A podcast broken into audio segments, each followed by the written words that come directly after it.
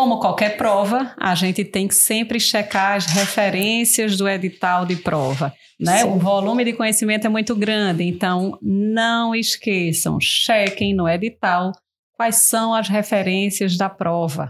Então, o que é que ele considera de referência, de autores de livros, de, de artigos, de publicações? E isso vai guiar por onde você deve estudar. Com certeza. Isso, inclusive, acalma, né? Acalma o juízo, como a né? gente Como a gente conversou aqui. A quantidade de informações que a gente tem é enorme. Então, a gente tem que ter uma âncora, um ponto ali para a gente se concentrar. Você pode até tirar proveito dos quizzes, de Instagram, tudo, mas naquele dia que você vai sentar e ler o texto e ler o pesado, a gente tem que sentar e ler o que eles estão dizendo que vai cair. Isso. Porque muitas vezes a gente chega lá numa questão, né, vai treinar, aí diz, meu Deus, eu nunca ouvi falar nisso aqui. Aí quando você vai ver no livro, tá aquela frase tirada, copiada e colada. Aí você, Isso. como é que eu nunca li isso, né? É. Então a gente tem que, quando vai fazer o estudo pesado mesmo, o texto grande, o capítulo de livro, a gente vai para essas referências que eles indicam. Para que a gente possa, muitas vezes, até reconhecer uma frase, reconhecer até a foto que eles usam, que às vezes pode ser utilizada nas provas.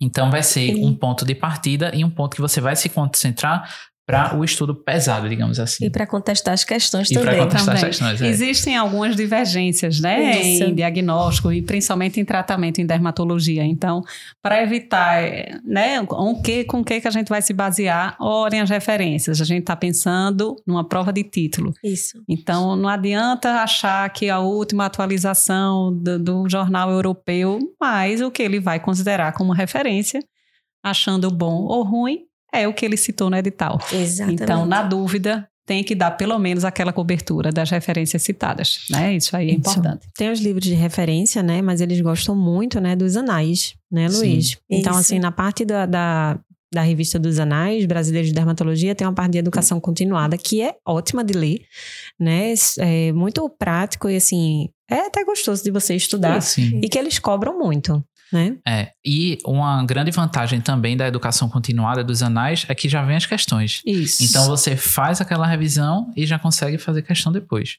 Então é uma coisa que a gente não pode esquecer. Além dos livros, a atualização também. Então, claro, se o título é de especialista pela Sociedade Brasileira de Dermatologia, não deixem de ler os anais da Sociedade Brasileira de Dermatologia, e especialmente os artigos de educação médica continuada e os de revisão. Ambos são didáticos, atualizados e vêm com questões depois para você exercitar. Não é raro a gente ver em prova de título questões repetidas ou Isso. praticamente iguais Isso. que Exatamente. foram do ano anterior, dois, três anos anteriores. Então, é um conteúdo de qualidade ainda com questões para exercitar. E é uma revista indexada, né? Com excelentes publicações, então vale muito a pena acompanhar mesmo.